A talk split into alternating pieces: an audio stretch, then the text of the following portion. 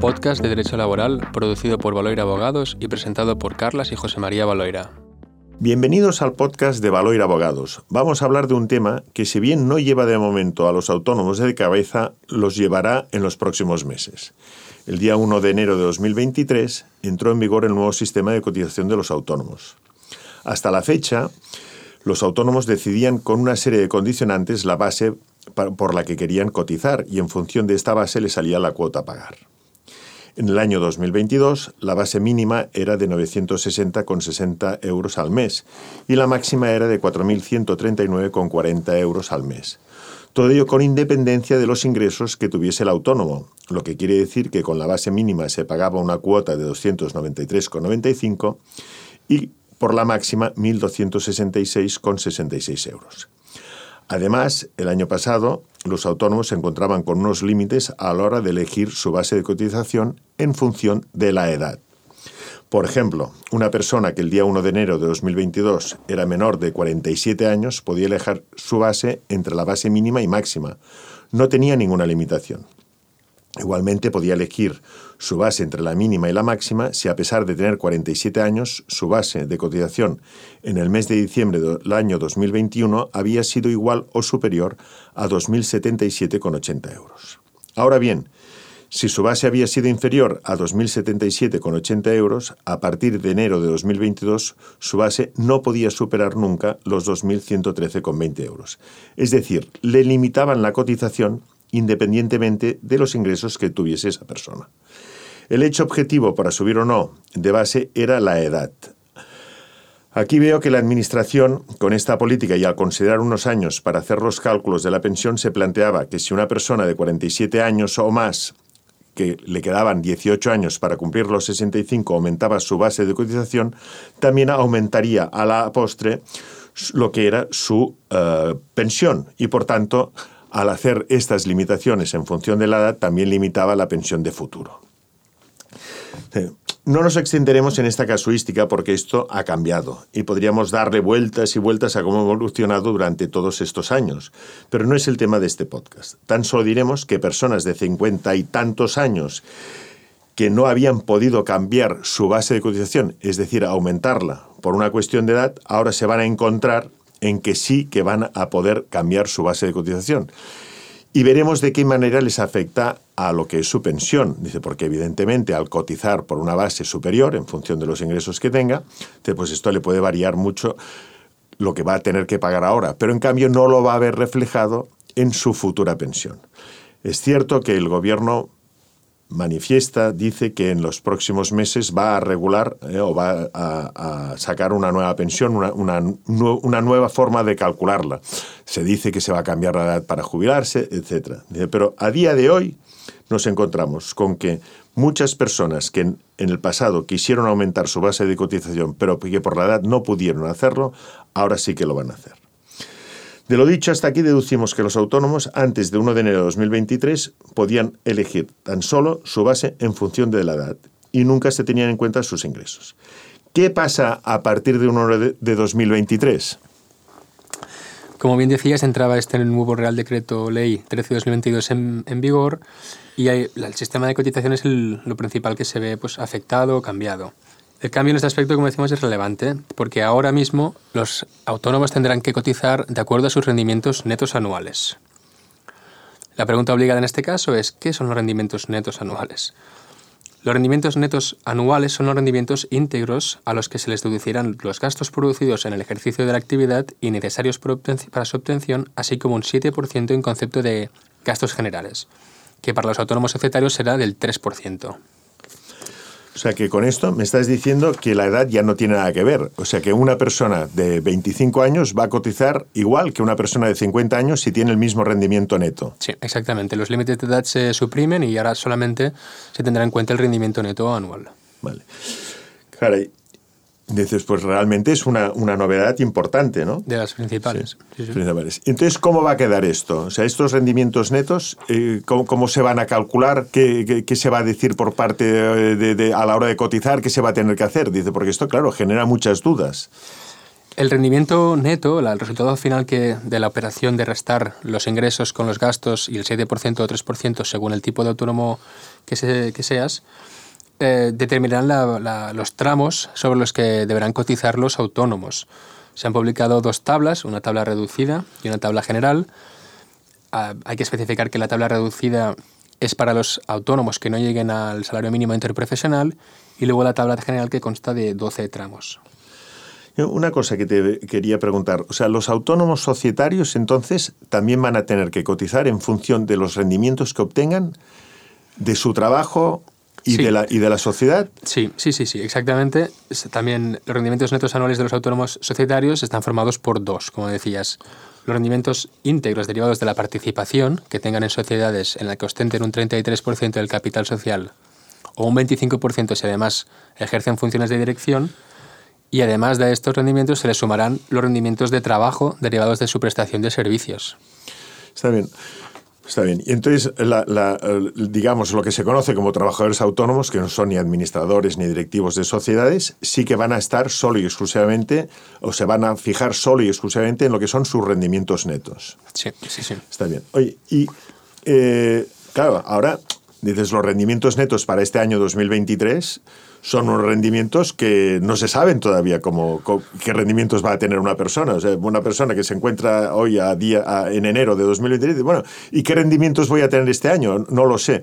¿Cómo puede hacer el, cálculo? ¿De qué manera puede hacer la valoración para saber en qué tarifa tiene o qué escala está? Como es el rendimiento neto en estamos fijando, puede coger la declaración de IRPF que haya hecho del año anterior, los rendimientos que ha, que ha declarado y más o menos si se mantienen o tiene una previsión de que se mantengan, eh, basarse en eso para empezar a, pagar la cuota que en principio le corresponde por el tramo que tiene asignado de acuerdo a sus rendimientos. A ver, ponme un ejemplo. Una persona que tenga un rendimiento neto que mensualmente le dé pues 2.200 euros, ¿qué va a pagar esta persona? Esta persona, según las tablas, estaría en el tramo número 6, que tiene una base mínima y una base máxima. En esa base mínima hay mil, son 1.045,75 con una cuota asociada de 320 euros y la base máxima dentro de ese tramo a escoger es de 2.030 euros, que da lugar a una cuota de 621 euros. O sea que entonces el autónomo, digamos, podrá pagar lo que quiera. Podrá escoger dentro de, esta, de ese tramo la base que quiere que se le aplique entre esta mínima y esta máxima. Está bien. Entonces, eh, una persona que se encuentra en esta situación, ¿cómo va a poder cambiar? Imagínate que una persona en los primeros meses del año 2023 pues está en una base de 2.200. Ah, en el segundo trimestre se encuentra, pues porque ha tenido unos trabajos extraordinarios, con una base de 4.000 euros. Y luego, eh, después de verano, pues tiene la, desgracia de que le baja los ingresos y su, y su rendimiento neto eh, no está ni en los 2.200 ni en los 4.000, sino que está en los 1.500. ¿Esta persona puede cambiar de base? Sí, de hecho, ahora se han incluso aumentado en dos el número de veces que se puede cambiar de base durante el año. Ahora antes eran cuatro y ahora son seis. Es importante mencionar em, que los cambios se hacen efectivos en marzo, el 1 de marzo, 1 de mayo, 1 de julio, 1 de septiembre, 1 de noviembre o 1 de enero del año próximo. Y que los cambios se deben comunicar como mínimo dos, con dos meses de antelación a estas fechas. Está bien. Oye, y vamos a ver. Yo ahora porque claro, esto es muy fácil para el autónomo que ya está trabajando, que ya tiene su tarifa, ya, o sea, ya sabe su, rendimiento, no su tarifa, su tarifa la tenía muy clara antes, pero ahora la, va a tener que cambiar. Entonces nos encontraríamos y oye, yo empiezo la actividad, ¿vale? Empecemos una persona que empieza su actividad ahora. ¿En qué situación se va a encontrar esta persona?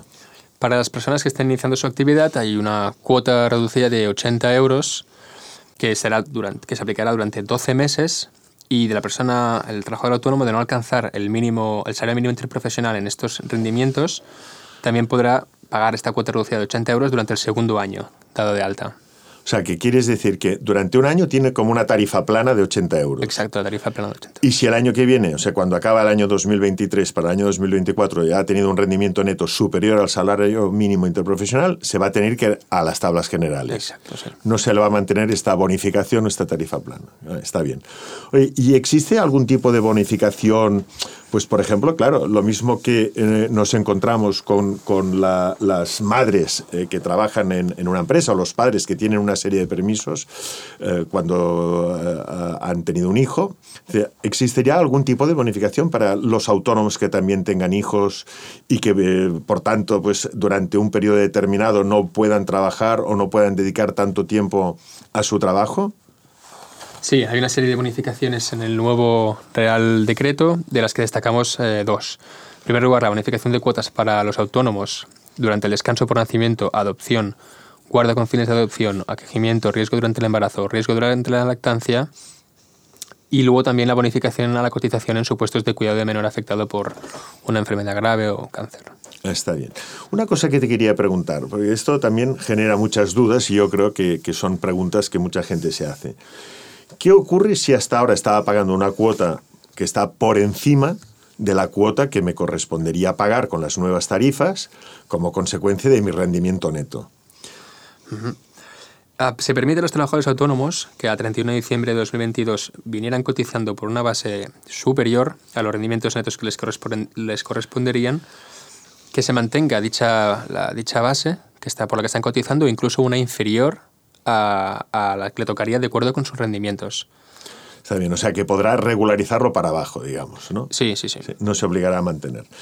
y, a ver, porque también es otra cosa. Bueno, pues yo ahora eh, siempre he estado, imagínate, eh, que una persona te pregunta, oye, pues es que yo he estado pagando siempre por el mínimo, he estado pagando sobre la base mínima y por tanto estaba pagando los 294 euros que tenía que pagar.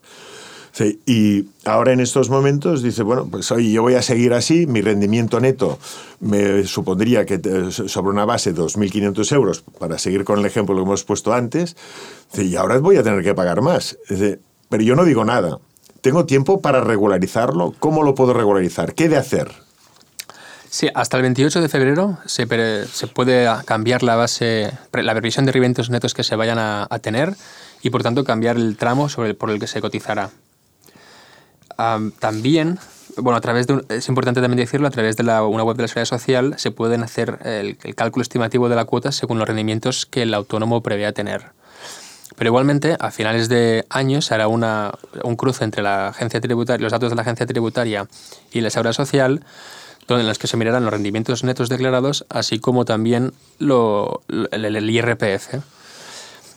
Y si hay que regularizar alguna cuota, es decir, en el sentido de que sea sobrecotizado o infracotizado, se devolverán a los autónomos que hayan sobrecotizado el excedente en un periodo de cuatro meses y aquellos autónomos que hayan infracotizado ese déficit tendrán que abonarlo en un periodo de dos meses. ¿Y la persona que haya infracotizado se le cobrarán intereses? No, no se cobran intereses, bueno, cargos. O sea que esto quiere decir que se permite ¿no? que alguien pueda tener algún despiste o pueda encontrarse en una situación en que no. Vale.